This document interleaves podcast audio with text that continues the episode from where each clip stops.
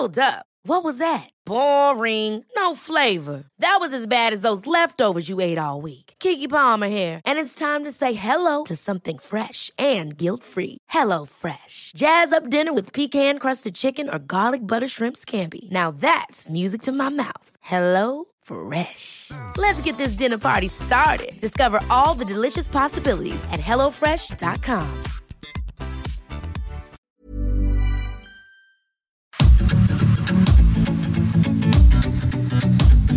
GastroLab es un lugar donde cabemos todos. Aquí encontrarás historia, recetas, producto, materia prima, vinos y un sinfín de cosas que a todos interesa, ya que con cocina y vino se aprende en el camino. Déjate llevar por el chef Israel Arechiga a un mundo delicioso. GastroLab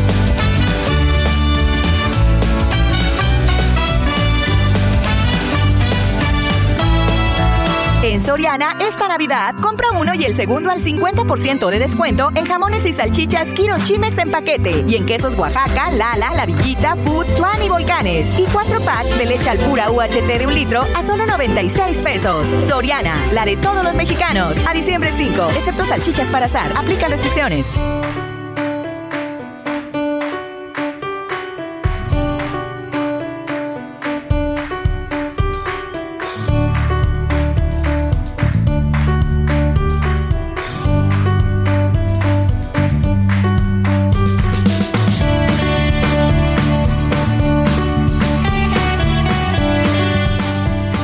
Amigos, ¿cómo están? Están oyendo muy bien, ya es la una de la tarde, ya está todo el equipo de Gastrolab Radio reunido. Y es que no es para menos porque mi querida Marianita Ruiz, chef de cabecera, Miriam Lira, editora de Gastrolab, nuestro querido Beto de producción y todos nuestros amigos que nos están escuchando, estamos en lo correcto, ya es diciembre, el año se nos fue, pero se nos fue como un vasito de ponche con piquete, mi querida Miri, porque ya, ya ves arbolitos de Navidad, series por todos lados, ya todo el mundo está hablando de las recetas, compartiendo que si el bacalao a la vizcaína, que si el relleno del pavo, que si la salsa, que si el brindis, el maridaje y todo. Y las páginas de Gastrolab no se podían quedar atrás y empezando diciembre empezamos con todo, mi querida Miriam Lira. Hola, ¿qué tal a todos nuestros amigos de Gastrolab? Así es, chef, ya estamos pero con la actitud más que hasta arriba con las, con las celebraciones de Navidad. Ya están las posadas a la vuelta de la esquina, las celebraciones en todas las oficinas y demás. Y justo pues sí, como dices, en Gastrolab, en, la sección impresa, no nos podíamos quedar atrás. Y pues nos aventamos una especial de todo lo que puedes hacer como de botanita, este, obviamente perfectamente decorado con los chefs de Gastrolab, que son unas balas y son súper creativos, ya lo verán ahorita cuando les contemos de qué va, pero se aventaron unas recetas que están buenísimas para que cuando recibas a todas las personas en tu casa, tus invitados en tu posada, en tu reunión, te puedas destacar y que no te quedes nada más con los bocadillos de siempre, sino que causes ahí una impresión muy buena, muy creativa y que digan, ok, este cuate sí sabe y le echa ganas hasta en la decoración en la comida. Y es que, ¿sabes qué, mi querida Miri? Que somos un medio gastronómico eh, el periódico que sale, bueno, el periódico todos los días se emite, pero que los días viernes el suplemento de Gastrolab, eh, Gastrolab Web, el programa de Gastrolab Radio, a veces es curioso, pero no les pasa que cuando escuchas un programa de radio, ves un programa de televisión como Gastrolab, lees el suplemento, a veces lo último que te das cuenta es de las recetas y estás escuchando el chismerío este, y, las opiniones de cada quien y que se habla de vinos, de producto, de los estados, de la gastronomía, que se, que se habla de las tradiciones, pero a veces encontrar una buena receta es más difícil de lo que parece. Y yo justo lo pensaba porque hoy vi un, hoy, hoy justo en la mañana vi un recetario y estaba pensando y dije, qué difícil es encontrar en un libro de recetas siendo cocinero tres recetas que digas, estas las, las escojo y las voy a hacer a la perfección y se adaptan perfecto para lo que quiero. Que, que, es algo que nos está pasando, por ejemplo, con la apertura de Ceru Miami, que ya les platicaré en la segunda parte de todo el proceso y todo, pero que, que qué complicado es que a veces, incluso estando en el medio gastronómico o buscando un libro, una revista o, o, escuchando un programa, pues qué difícil es encontrar buenas recetas. Entonces creo que creo que Gastrolab le, le dio al clavo porque para quien le encanta el programa, quien le encanta vernos en la tele, quien le encanta leer todos los viernes Gastrolab, pues ahora va a poder, eh, ahora sí que juntar todos los viernes de aquí a fin de año los suplementos para que pueda tener no solamente la cena de Navidad, sino la de Año Nuevo y el recalentado. Y es que, ¿sabes qué? Pasa algo bien curioso, porque nosotros al, ser periódico, pues cada año también entramos en un super reto, ¿no? Que es no repetir año con año la misma, la misma receta, la misma información. Y es una locura también creativa para nosotros, porque entramos en toda esta vorágine de decir, bueno, pues, ¿qué hacemos este año diferente que, que no sea match con el año anterior? Entonces, ahora sí que pusimos a, a trabajar a todo el equipo creativo a los chefs de Gastrolab, que, que son Sarita Epstein, Ale Hernández y Ricardo Hernández. Y ahora sí que se volaron la barda porque el reto fue que hicieran pinos y coronas navideñas comestibles. O sea, estos pinitos que vemos siempre como chiquitos adornando las casas, estas coronas que ponemos en, eh, en las puertas y demás, pero que los hicieran completamente comestibles y que fueran recetas muy útiles para toda la gente que está pues ya este, buscando qué, qué hacer rápido para, para recibir a, invitados y demás.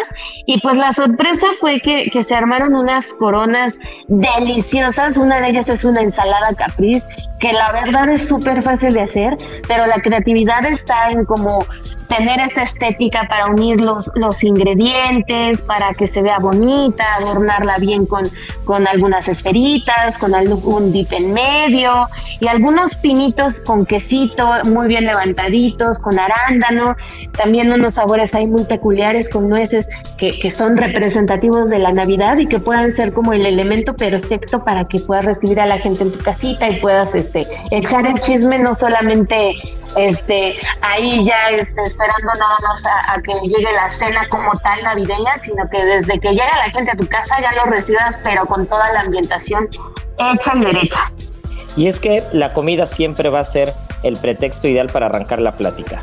Y, una de las cosas que Marianita no me va a dejar mentir y ahorita nos va a dar su punto de vista, una de las cosas que, más, más, difíciles, más difíciles son desde el punto de vista eh, cuando, desde el punto de vista del trabajador del ramo gastronómico, es cuando se trata de una cena familiar o una cena casera, encontrar el equilibrio perfecto entre sabor y estética. ¿A qué me refiero con eso? Que hay personas que les encanta hacer sus cenas navideñas y cuelgan hasta, hasta el niño Jesús casi casi de la ensalada, o, le, o, le, ponen el pinito de Navidad con todo y series y esferas arriba del postre y hacen una cantidad de locuras y la comida no está rica. O muchas veces pasa que la comida es deliciosa, pero la parte estética como que cogea un poquito y como que no se ve tan bonito y como que, como que a veces cuesta un poco de trabajo eh, ligar las dos cosas.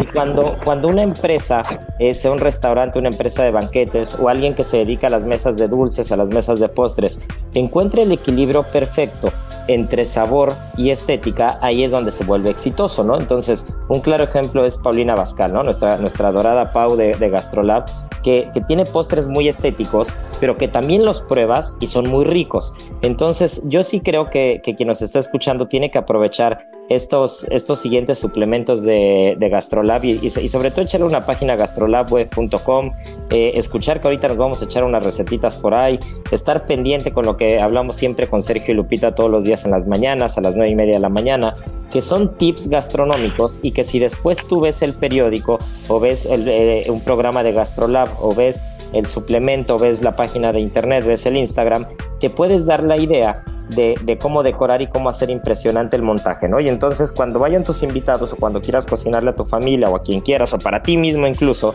eh, tú vas a poder tener la parte técnica y la parte gastronómica cubierta, porque pues, los tips la verdad es que se dan porque funcionan.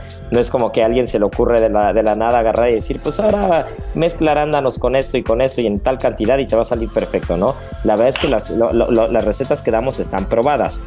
Y si aparte, encima de todo, que, que, el ser humano es muy visual, ¿no? Somos visuales por naturaleza. Te empiezas a inspirar o empiezas a tomar estas ideas que, que vamos a ir sacando a lo largo de todo diciembre, pues vas a tener el complemento perfecto para quien nos esté escuchando de la cocina y los, los, los datos gastronómicos, ahora sí que los tips que te pueden ayudar, como ya alguna vez lo hemos dicho, ¿no? Que si la salmuera del pavo, que si bajarle al horno en el rostizado para que no se queme y después le subes para darle el color, que si el colado o el licuado de la salsa, que si acabarla con mantequilla, que si ponerle a la ensalada capresa alguna cosa de decoración que la va a levantar. Y entonces todo este tipo de cosas lo que va a hacer es que a lo largo del mes pues eh, tengas mucha idea y quien se anime a cocinar, que estoy seguro que van a ser muchos, eh, pues van a tener un resultado que va a estar a prueba de balas, ¿no? Sí, completamente. Y además, o sea, por ejemplo, la, la receta que tenemos de la coronita de galleta, Está súper sencilla de hacer y no necesitan eh, muchísimos ingredientes que no puedan encontrar fácilmente en casa o que puedan adquirir este, en la tiendita que tengan más cercana, porque pues sí es como un, postre muy sencillo y que, que, si siguen la receta al pie de la letra, como decías, pues les va a quedar riquísima y lleva, o sea, de base lleva una galleta, después una cremita montada muy rica con vainilla y se decora así nada más con uvitas, con moras azules, con fresas, con chochitos navideños comestibles, algunas plantitas de, menta y demás, y ya está tu, ya está tu postre, ¿no? Entonces, ese por un lado. Y luego tenemos estos pinitos que son de queso crema, que también te digo, llevan pistaches, arándanos, nueces, algunos brotecillos ahí para darle como esta onda como, como más del arbolito, y este quesito amarillo para ponerles unas estrellitas y coronarlo hasta arriba, y ya con eso tienes perfectamente eh, dos platillos muy, muy lindos para, para, recibir a la gente en tu casa y empezar con todas las celebraciones navideñas y ya con eso vamos empezando, ¿no? ¿Y por qué coronitas de, de, de Navidad? Pues porque ya, ¿no? Eh, arranca Navidad, arranca la época de Sembrina y pues las coronas de Adviento empiezan a verse por todos lados, ¿no? Y justamente las coronas de Adviento representan pues ya la proximidad de la Navidad, la espera del nacimiento del niño Jesús para todos aquellos que, que crean en estas tradiciones. Entonces también es una forma muy bonita de preservar las tradiciones, de inculcar en nuestra familia, a nuestros hijos, a nuestros sobrinos, pues todas estas cuestiones culturales y, tradicionales que, que no deben perderse también, ¿no, Israel? Sí, totalmente. Al final México es eh, una mezcla de costumbres, de tradiciones, de aromas, de colores, de sabores, siempre lo hemos dicho. Y, y esa es de la temporada, esta es una de las temporadas favoritas para muchos de nosotros. Pero a ver, Marianita, para quien nos está oyendo, ya estuvimos platicando un poco de algunas ideas y todo. Desde el punto de vista de la repostería, por ejemplo, ¿qué tips o qué cosillas son las que te pueden levantar para el decorado de un postre, para cuando estás haciendo un tronquito navideño, alguna cosa, eh, ¿qué, ¿qué, tips puedes darles? Como por ejemplo, igual y dices, ¿no? Te voy a decir una tontería porque al final la repostera eres tú, no yo. Pero igual y dices, si tienes unas eh, frambuesas o unas grosellas naturales que encuentras en el mercado de San Juan y le pones dos ramitas con azúcar glass, pues ya se ve como más navideño. O sea, como, como qué tips nos puedes dar desde el punto de vista de alguien con mucho detalle en la repostería y en la cocina en general que, que, puede servir mucho para levantar esos emplatados o estos postres. Eh, pues sí, primero creo que eh, si quieren ocupar como fruta, en todas las tiendas de repostería venden algo que se llama brillo neutro. Hay dos, hay dos. Uno que la verdad es más barato y hay otro que es un poco más, más caro. Pero este es súper rico porque aparte tiene como un sabor como acidito, como de durazno.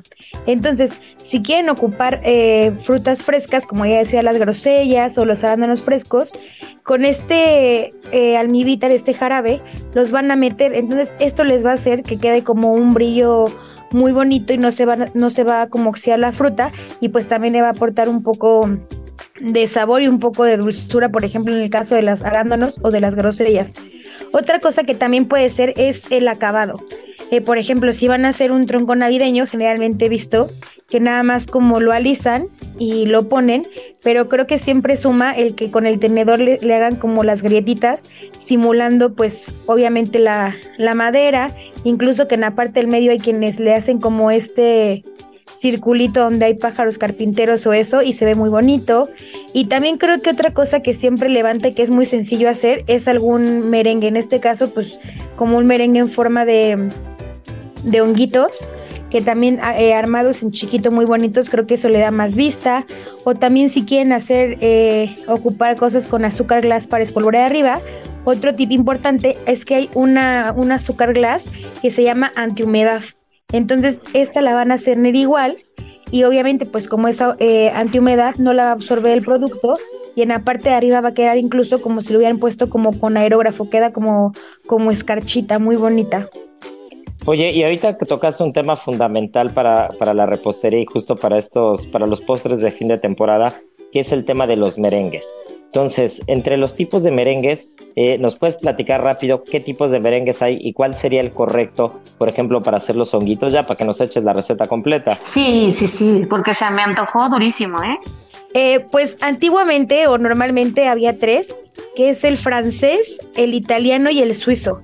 Pero ahora se acaba de, eh, acaba de incorporarse a la familia de los merengues uno nuevo, que es el merengue japonés.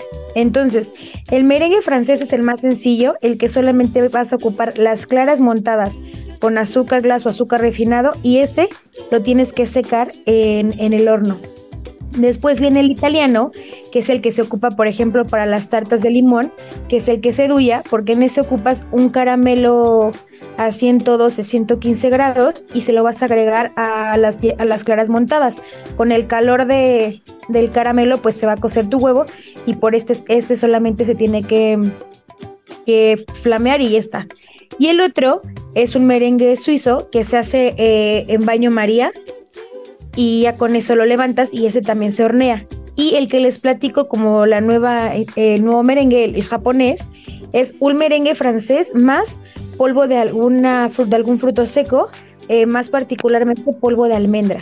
Entonces este lo van a secar y es lo que ocuparíamos, por ejemplo, para hacer un daqua, que te da como una consistencia pues como de un merengue un poco más chiclosito. Y entonces, Justo eso iba a decir, como chiclosito, ¿no? Como crujiente por fuera, pero suave por dentro, como malva viscoso. Ajá, es como esa textura que le puede añadir eh, la grasa del polvo de almendra.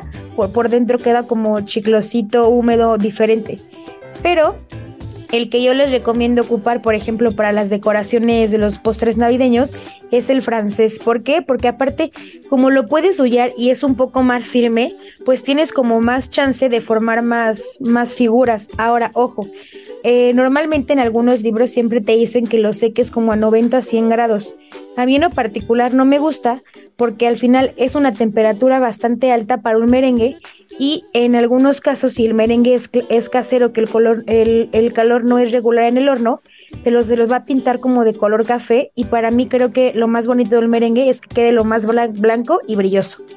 Entonces yo creo que a una temperatura como de 60 grados eh, se alcanza a secar muy bien los merengues y les va a quedar súper blanco. O si no de plano, lo, eh, lo prenden igual em, a 60 grados, meten su, merengue, no sé, 40 minutos, apagan el horno y lo pueden dejar con el horno apagado toda la noche y les va, eh, les va a secar muy bien y les queda muy, brillón, muy brilloso y súper seco.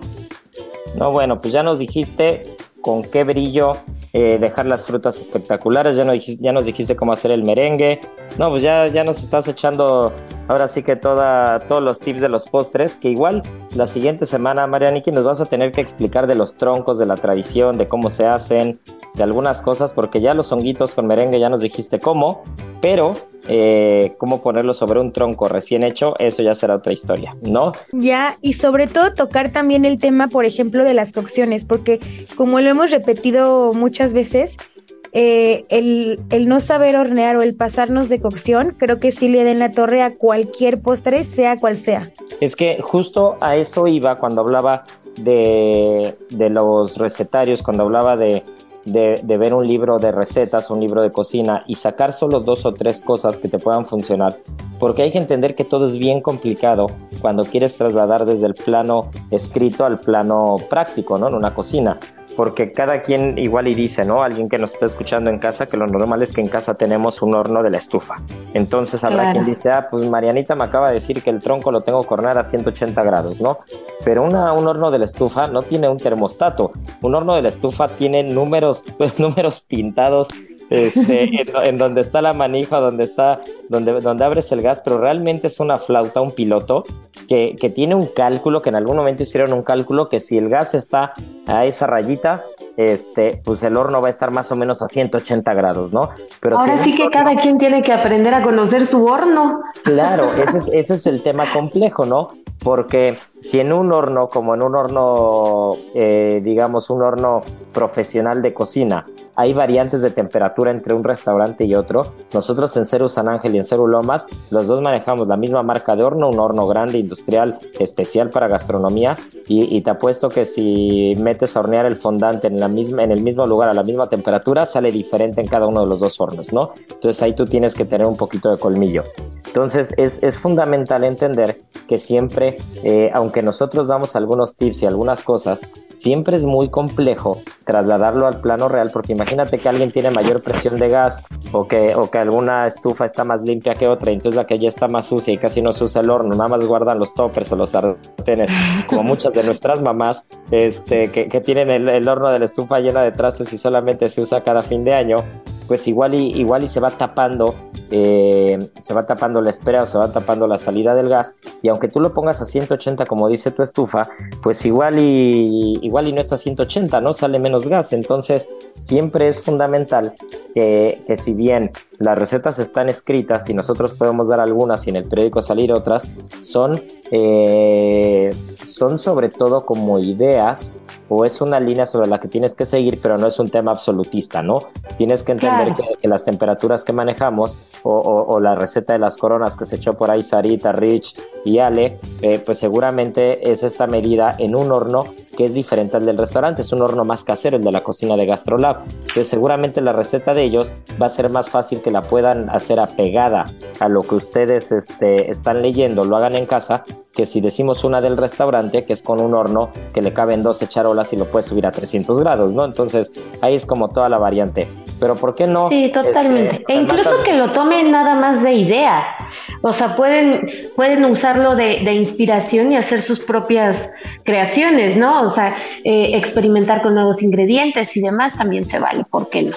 Sí, pues justo eso, ¿no? Esa es, esa es la idea, esa es la idea que, que vean, que vean con nosotros eh, durante todo este mes que somos una fuente de, información, de tips, de datos, de, inspiración en, en, la parte de la página del Instagram, del TikTok, de lo que quieras, que vean que hay como una base de donde pueden partir pero siempre tienen que usar el sentido común y adaptarse a lo que tienen en, en, las casas, ¿no? Pero yo sí quiero, quiero arengar a quien nos está escuchando a que este fin de año cocine, que saque los toppers, saque los trastes de la estufa, del horno, que prenda el horno y que hagan algo, ¿no? Que hagan algo en casa y que nos compartan, ya saben que nos encanta leerlos, nos encanta escucharlos y que, que nos compartan lo que han hecho inspirado en Gastrolab. Y, y sabes también qué tiene que pasar, mi querida Miri. ¿Qué pasa? Pues tenemos que irnos a comerciales porque ya nos pusimos a hablar. Ya tan pronto. Ya tan pronto nos tenemos que ir a comerciales, pero volvemos porque Marianita tiene la pera. Todavía tenemos cosas que platicar de Gastrolab y tenemos que hablarles de cómo se abre un restaurante nada más y nada menos. Así que bueno, esto es Gastrolab y volvemos. En Soriana, compra uno y el segundo al 50% de descuento en Cuidado Bucal Pro, Crest, Oral-B, Higiénico Regio o Cotonel y toda la marca Ariel. Sí, el segundo al 50% en Cuidado Bucal Pro, Crest, Oral-B, Higiénico Regio o Cotonel y toda la marca Ariel. Soriana, la de todos los mexicanos. A diciembre 5, aplica restricciones. Gastrolab, el lugar donde cabemos todos. Vamos a una pausa y regresamos.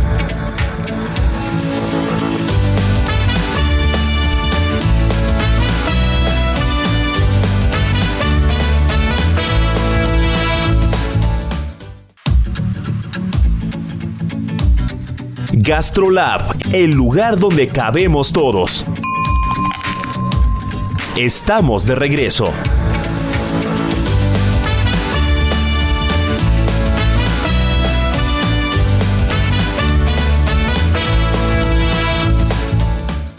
Soriana, esta Navidad lo damos todo. Aprovecha 30% de descuento en toda la ropa interior, pantalones de mezclilla, excepto Basic Concepts, montables y bicicletas. Y 50% de descuento en todos los artículos navideños y en juguetería de importación. Soriana, la de todos los mexicanos. A diciembre 5, excepto pinos naturales y nochebuenas. Aplican restricciones.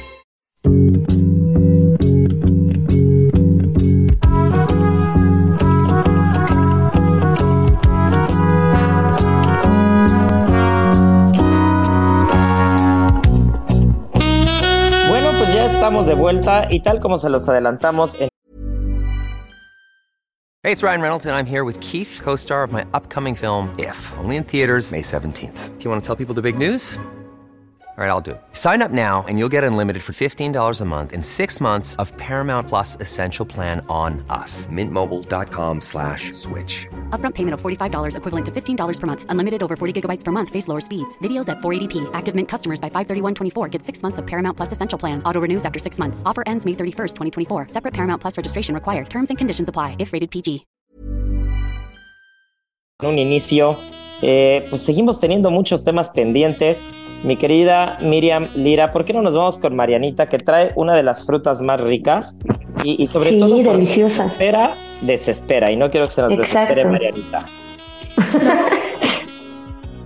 Aparte la pera también ya es como una fruta bastante navideña, ¿no? 100%, sí, completamente sí. Y pera, manzana, canela, ¿no? Es, e, e higos, para mí es como la mezcla perfecta. Uvas, uvas, uvas. No, bueno, pues todo, entonces. Dice Miriam que los tejocotes. Ah, no, ya habíamos hablado de, de los tejocotes. Parece ayer esa plática y de todo el amor que le tenemos a ellos, pero bueno. Aprovecho, aprovecho este chacoteo para, para pedirle a la gente, así como les pedí antes de que nos fuéramos a comerciales, que por favor cocinen este fin de año, esta Navidad, que usen el horno, que, que usen nuestras recetas, que abran el refri, que se nos pongan movidos en la cocina. Les quiero pedir que dejen de poner tejocotes en, en los aguinaldos, en las piñatas, no hagan eso. Por favor, pongan este, pongan dinero, pongan colaciones, pongan cañas si quieren mandarinas, pero no tejocotes, por favor. Ahora sí, mi querida Marianiki, puedes seguir con tu pera.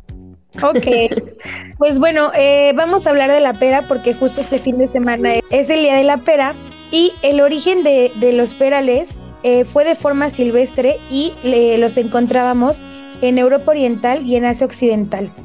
Los griegos, pero sobre todo los romanos, fueron quienes empezaron como a usar o a descubrir que el fruto de, de- de los perales era delicioso y lo empezaron a ocupar. Pero los romanos fueron quienes se encargaron de empezar a cultivar y de empezar a propagar todos estos perales y fue así como en el Imperio Romano ya tenían como bastantes de estos de esta fruta. Después, eh, eh, buscando, Plinio, que fue un escritor romano, eh, describió 39 tipos de, bueno, 39 variedades de perales. Actualmente eh, existen 3.000 y de estos 3.000 solamente se usan o solamente se consumen eh, 30. Eh, por wow, ejemplo, sí, es muy poquito. muy en poquito. Demasiado. En España, por ejemplo, el cultivo de los perales empezó en la cuenca del, del río Enebro y aquí en México los ingleses y los franceses fueron los encargados de introducirlo. Y obviamente eh, esta, esta fruta es como muy, muy de la temporada porque se maduran a finales de verano u otoño. Por eso es que cuando vamos a los mercados, justo en esta temporada encontramos como más variedad de ellas y de más colores, porque esta es como su mera temporada.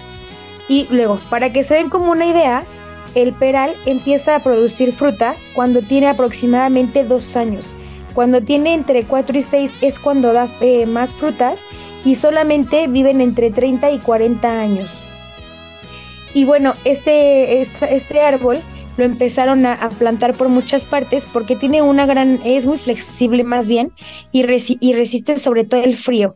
Eh, hay estudios que dicen que pueden ah, eh, resistir eh, nevadas de hasta 40 grados bajo cero. Entonces, eh, para muchos lugares era como, antiguamente era como un fruto que les salvaba, sobre todo cuando había como época de escasez de comida, el peral siem- siempre estuvo presente. Y adivinen que los chinos, Seguramente China. claro, no, ¿por qué? los chinos producen el 70% de la producción mundial de este fruto. Ellos no incluso- puede ser. Sí, ellos incluso, bueno, para ellos es símbolo de la inmortalidad, pero si destruías un peral significaba la muerte. Ay, mira nada más, pues qué bueno que, qué bueno que no los destruyen, mira. Es, es increíble porque aparte, ¿sabes qué es lo que pasa? Que, que en México no sé qué tanta costumbre tenemos como, como de comer pera. Yo creo que no tanto como de otras frutas, pero, Sí. pero siento que es complicado a veces, o no sé si es un tema mío, que es complicado que si vas al mercado, al súper, a algún lugar y ves como los diferentes tipos de pera, atinarle al correcto, ¿no? Porque hay como tres o cuatro tipos que casi siempre están. Hay alguna más delgadita que es más típica como por ahí de septiembre, octubre, que es la que se usa para los chiles en nogada, que es la que es la pera lechera, ¿no? Que es la más pequeñita. Después tienes la que encuentras como que todo el año, la típica del supermercado, y hay una que en otoño, ya que está madura, se empieza a poner dorada, se empieza a poner como amarillita pero que, que, es tan delicada esa pera, porque recuerdo que ya alguna vez hicimos algún programa en Gastrolab con esa pera, es tan delicada la pera que a veces solo de tocarla se mayuga y se empieza a poner café. Entonces es una pera deliciosa, muy, muy, muy jugosa, pero que si está en el mercado o en el supermercado con el puro movimiento de una pera con otra, o la gente que, este, que anda y de tentona tocando todas las frutas, pues se, marca muy feo y a los dos días ya, ya se ve como café toda, ¿no? Entonces creo que, creo que a veces es complicado atinarle a una buena pera. Sí, tienes razón en eso que decías, este, como que no estamos tan acostumbrados a consumirlas y como que se incorpora más en postres, ¿no? Ya sabes, como en la, en la típica tarta y demás. Pero, híjole, yo una vez probé unas piernitas de cerdo rostizada con peras y me volaron la cabeza. La verdad es que estaba delicioso. Y también el, el jamón serrano con peras rostizaditas sabe delicioso, me fascina. Es que eh, creo que mucho de como del uso de la pera es como entender para qué la quieres. Por ejemplo, si quieres como hacer un puré de pera, pues entonces vas a comprar pues pera mantequilla, que es la que tiene la piel verde, que es muy delgadita y que sabes que se va a hacer muy bien. Eh, no sé, si quieres hacer una tarta de pera con frangipán, pues compras entonces la pera Bosch, que es más dura y que sabes que te va a aguantar mejor la cocción. Eh, si quieres hacer como una compota de pera que, le queden los trocitos, pues igual y compras una pera asiática. Entonces, como dependiendo de la firmeza de la pera, es como, como te puedes dar una idea de cómo implementarla o cómo usarla o cuál, cuál va a quedar mejor dependiendo de lo que vayas a elaborar. Y por ejemplo, para unas peras al vino tinto, que para mí es uno de los postres que más que, más me gustan. Soy, no, soy tan postrero como, como, como, parece, como pareciera, pero eh, cuando yo veo una pera al vino tinto en un restaurante, normalmente la pido. ¿Cuál sería como la correcta y cuál sería, en todo caso, como un tip infalible para que nos, quedan, nos queden buenas las peras al vino tinto? Pues a mí generalmente me gusta ocupar la Bosch, que para quien no la ocupe es la que tiene justo la pera, la forma así preciosa y tiene el tallito largo, que de la parte de abajo es café y por arriba se va haciendo como un poco más amarillita o más rojita dependiendo. Esa para mí me gusta porque creo que hasta tiene una forma muy bonita. Eh, si las van a hacer como en vino tinto o algo así y la quieren completa, sí les recomiendo que la descorazonen para que también por la parte del medio eh, empieza como a recibir calor y empieza como a absorber el sabor y no se te aguade tanto porque si la pones completa, de aquí en lo que llegue el calor al centro ya lo de afuera ya se hizo como horrible. Entonces sí es importante que la parte del medio tenga como un huequito o que si la van a ocupar solamente como los cachetitos ya las pongan como cortadas y que sí con un cuchillo estén picando casi que una por una porque no, esto, o sea, tiene una forma muy bonita pero sí es como bastante irregular en cuanto a tamaños. ¿Se tiene que pelar para hacer una pera al vino tinto siempre? Sí. Ok, ¿y el jarabe del vino tinto cómo se hace? O cómo, igual y no nos das cantidades exactas ahora mismo, pero ¿qué sí tiene que tener un jarabe de vino tinto? Eh, pues a mí me gusta, por ejemplo, empezarlo desde un caramelo seco. O sea, poner, eh, poner el azúcar a que agarre un poco de, color. A mí me gusta ponerle un poco de vinagre de, de jerez y entonces ya que digo de vinagre de balsámico, perdón, y ya que suelte como todo ese picocito, le agrego el vino tinto. Los dejo que trabaje y ya desde ahí agarra como un sabor especial porque ya no, ya no es nada más como el azúcar, ya tiene como un, sabor como de caramelo. Y aparte eh, me gusta a mí poner como en un saquito de especias eh, pimienta rosa, pimienta gorda, canela, un poco de cardamomo y anís estrella. Uf, no, bueno, pues ya, ya nos dejaste ahora sí que, que babeando, mi querida Marianiki, con, con esta receta de peras al vino tinto. Y aprovechando que estamos hablando del vino tinto, Miri, pues eh, yo también leí en las páginas de Gastrolab algo que, que para los más ortodoxos seguramente se fueron para atrás en el sofá, que, que para los que se dedican al tema del vino divide opiniones, porque hay quien dice que es el futuro, ya vemos algunos puristas que de plano este, no, no, no lo podemos ni ver, pero el futuro ya nos alcanzó, mi querida Miri, el futuro es hoy. Y, hay nuevas formas y, diferentes maneras de entender la gastronomía, entender los productos y sobre todo de manejarlos y envasarlos. Y, es un tema muy particular. Sí, sí, sí, pues vamos a abrir la polémica, Isra. Y es que si hay otras bebidas en lata, ¿Por qué el vino no puede venir en esta presentación? Ya lo decías tú, los puristas ahorita van a echar el grito en el cielo, van a decir, ¿qué? ¿Cómo se atreven? Pero hay algunas otras personas que están volteando a ver el aluminio y estas latitas, no solamente con una, como una fuente de ingresos extra, sino también como una forma de generar este pues beneficios a la hora de tomarlo, ¿no? Una de ellas es que se puede hacer mucha más producción, se puede llevar a todos lados, se puede consumir en lugares inesperados, por ejemplo, en un picnic, eh, en una salidita, en un road trip y tal. Tú me dirás, pues no, también sacamos la botella y descorchamos ahí, pero pues esta es la tendencia ahora que estamos viendo en el vino. ¿Y tú qué opinas? ¿A ti, a ti te late, no te late? ¿Qué opinas acerca de esto? Mira, a mí no me late en absoluto, pero cero es cero. O sea, si, si tengo que mantener una postura, es una postura radicalmente negativa en relación a eso. Pero eh, lo hablo porque soy muy amante del tema del vino. O sea, soy muy aficionado al tema del vino. Eh, me encanta el tema del vino y, y es complicado. O sea, no sé, no sé cómo explicarlo porque siento que hay cosas que son parte de la, de la esencia de un producto, ¿no?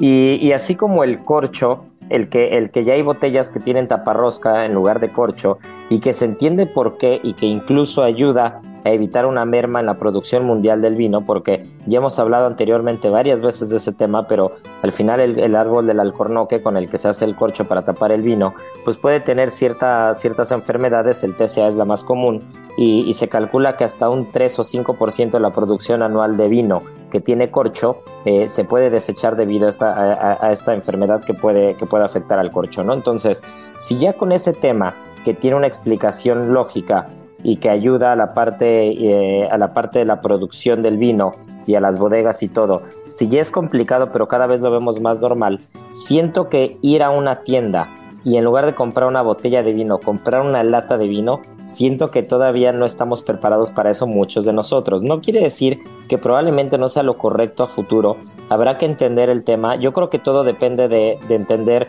globalmente y sobre todo asertivamente el contexto, ¿no? De decir, a ver, ¿en qué estamos parados en el tema del vidrio y en qué estamos parados en el tema del aluminio? ¿Qué es más, qué, qué, es más limpio? ¿Qué deja una menor huella de carbono? ¿Qué, qué es, qué genera menos desperdicios? ¿Qué es más fácil reciclar y qué es más difícil reciclar? Y una vez que tengamos esa postura, seguramente muchos de nosotros, por muy puristas que seamos, tendremos que adaptarnos y entenderlo, ¿no? Ahora sí creo que puede tener algunas, creo que puede tener algunas ventajas como por ejemplo, no soy experto en el tema ni mucho menos, pero me imagino que el cómo incide los rayos de la luz ultravioleta, cómo, cómo, incide, cómo incide el que le dé la luz o el sol directamente a un vino, más allá de un tema de temperaturas, que eso también lo desconozco dentro de una lata o de un aluminio, ¿no? Pero, pero hablando de una, de una botella de vidrio, eh, que, le dé el sol a un vino, más allá de si le da el sol y, se calienta o no se calienta, si es únicamente luz indirecta o lo que sea, pero que le dé el sol, está más que comprobado y es un hecho, es una realidad que afecta demasiado al vino. Entonces, si probablemente la lata no va a afectar eh, las condiciones organolépticas ni las características del vino, va a envejecer como envejece en botella, que lo dudo, pero aún así desconozco del tema, y te ahorra el tema de, de, los daños que puede tener el vino con la luz, pues seguramente habrá que, empezar a voltear a ver hacia allá, ¿no? Exacto, tiene sus pros y sus contras, pero entre las ventajas justamente está la huella de carbono. O sea, generar este y producir una lata es 60% menor que la que deja por ejemplo, elaborar una botella de vidrio, ¿no? También, eh, pues, dicen que la lata es el futuro del consumo a nivel mundial porque ocupa menos espacio, puede venderse a precios mucho más accesibles, tiene mayor capacidad de reciclaje. Entonces, más bien por ahí viene la onda, ¿no? Pero las desventajas justo están en, la parte en cómo envejece el vino, muchas veces en la calidad y demás. Entonces, pues sí hay ahí como una balanza que, que pues se va inclinando y, y que ahora sí que queda en el gusto de, del consumidor, ¿no? Pero ya también países que son pues muy productores de, vino como Estados Unidos, Australia, Chile, Nueva Zelanda, Portugal. Y bueno ahora México que ya también le está entrando a esta a esta categoría de vino muy pronto los van a empezar a ver en, en, centros comerciales sobre todo pues están apuntando a esta a esta tendencia que es muy bien recibida sobre todo por la gente joven no que muchas veces ya pues se echan una latita en lugar de toda una botella, ¿no? Y que puede ser pues hasta más económico para ellos y, no invertirle un poquito más a, una botellita y demás. Pero pues sí, como te digo, tiene sus pros y sus contras. La, una de las primeras marcas que va a estar llegando a México se llama Micha Micha. Están por lanzar un Sauvignon Blanc que ya va a estar disponible en los próximos meses en, Ciudad de México, así es que ahí échenle un ojito por si, por si quieren probarlo. Y pues también van a estar lanzando un rosado que, bueno, está de súper moda por todos, por todos lados, y un Malbec jovenazo. Pero pues bueno, hay que darle la oportunidad, ¿no? Y probar. Sí, yo creo que, yo creo que todo se, se reduce a entender que hay mercado para todos, que el planeta necesita un respiro y que depende el sapo la pedrada, como lo he dicho yo toda la vida, ¿no? Si estamos hablando de vinos jóvenes, si va a ayudar a subir el consumo per cápita de vino, sobre todo en este país que tanto lo necesita, si va a, llegar, a hacer que el vino llegue a nuevas generaciones que ahora mismo voltean y ven una cava de vinos y ven una botella de vino como algo aburrido, como algo old fashion, y, eso los va a acercar al tema del vino. Y por otra parte, países con grandes producciones a nivel mundial, como lo es Chile, como lo es Estados Unidos, Nuevo Mundo, ¿no? Como es mismo Sudáfrica, Australia, Nueva Zelanda, que son pioneros eh, con, muchas, con muchas técnicas o que son de los, de los países que más producen, por ejemplo, lo que hablaba hace rato, ¿no? Vinos con corcholata en lugar de con corcho. Entonces, yo sí creo que si el vino va a llegar como tiene que llegar, como el productor lo pensó, hablándose, hablando de un vino joven, si va a ayudar a que un porcentaje importante de la producción, sobre todo de vinos jóvenes, eh, reduzcan esa huella de carbono al usar lata. Y si no va a afectar al vino, porque es un vino que está pensado para tomarse ya y va a llegar a, a nuevos mercados, va a subir el consumo per cápita, va a ayudar al productor, va a bajar costos, y sobre todo el tema de contaminación y el tema de huella de carbono se está ahorrando, yo sí creo que, es una buena opción, un buen aliado. De eso a que voltee a ver yo una cava de vinos preciosa y la vea con latas en lugar de con botellas, creo que van a pasar 100 años.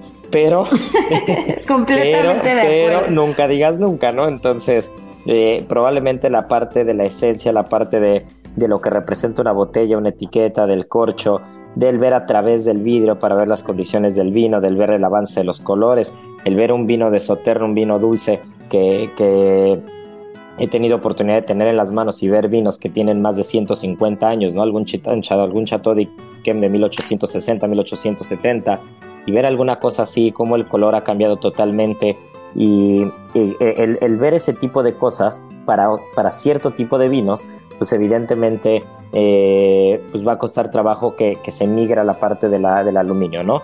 Pero sí creo que en el mercado correcto, los países correctos, se tiene que aprovechar y mucho.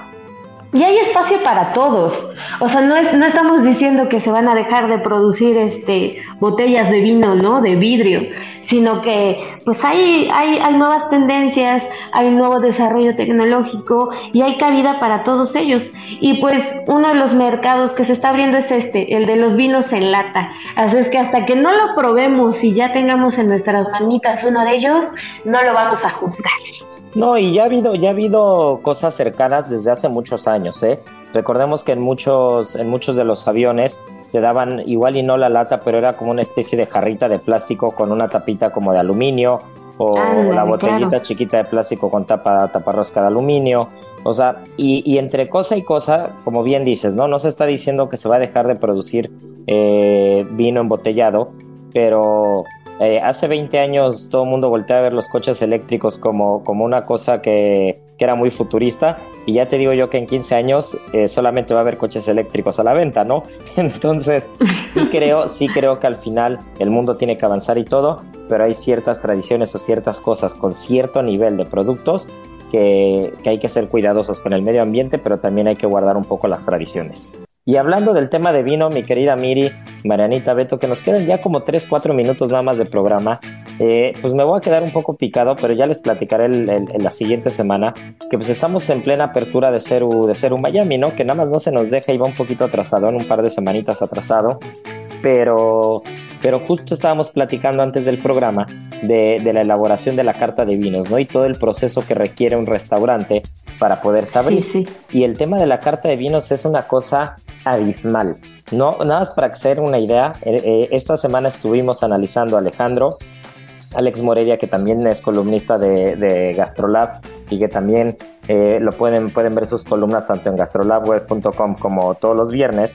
Eh, estamos, hemos, hemos estado muy pegados con el tema del vino y nada más para que se den una idea, hemos analizado en la última semana 11.000 etiquetas en listas de proveedores de un país tan consumista como lo es Estados Unidos hay proveedores, proveedores que únicamente un proveedor maneja 8000 tipos diferentes de vino, 8000 etiquetas. No, tanto, no hay manera. No hay tanto manera. de Estados Unidos como de Francia, Italia.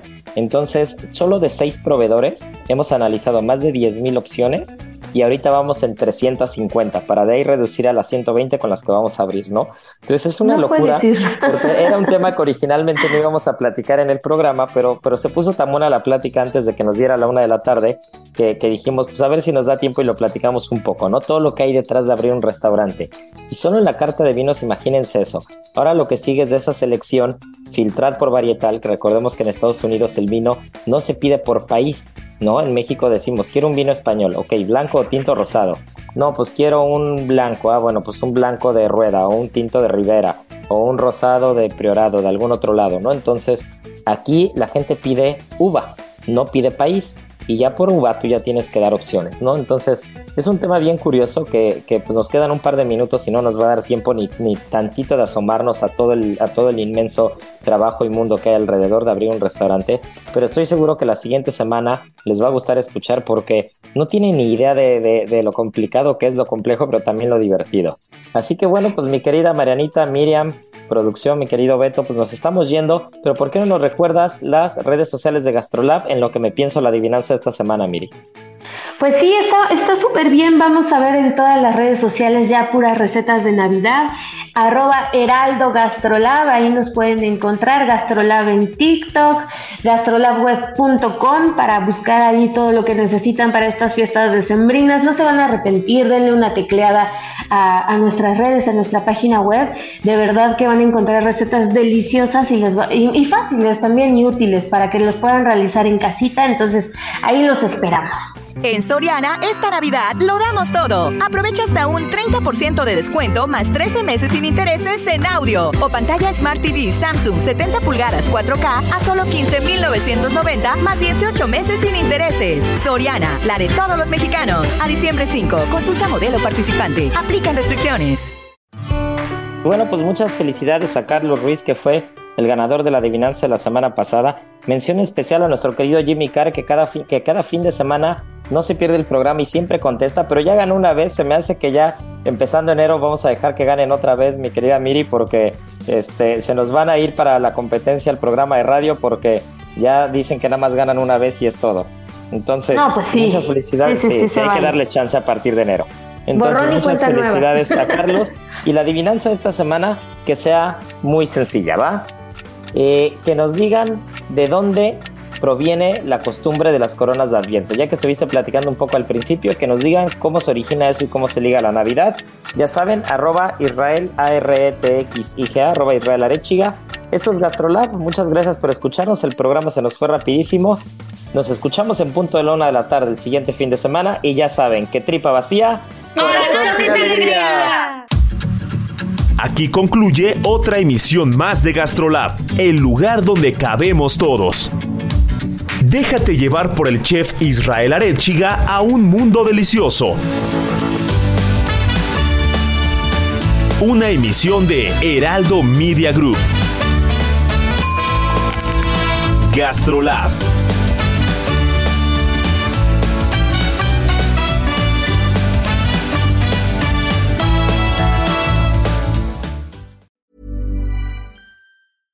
Hey, it's Paige DeSorbo from Giggly Squad. High quality fashion without the price tag. Say hello to Quince. I'm snagging high-end essentials like cozy cashmere sweaters, sleek leather jackets, fine jewelry, and so much more. With Quince being 50 to 80% less than similar brands. And they partner with factories that prioritize safe, ethical, and responsible manufacturing. I love that. Luxury quality within reach. Go to quince.com slash style to get free shipping and 365 day returns on your next order. Quince.com slash style.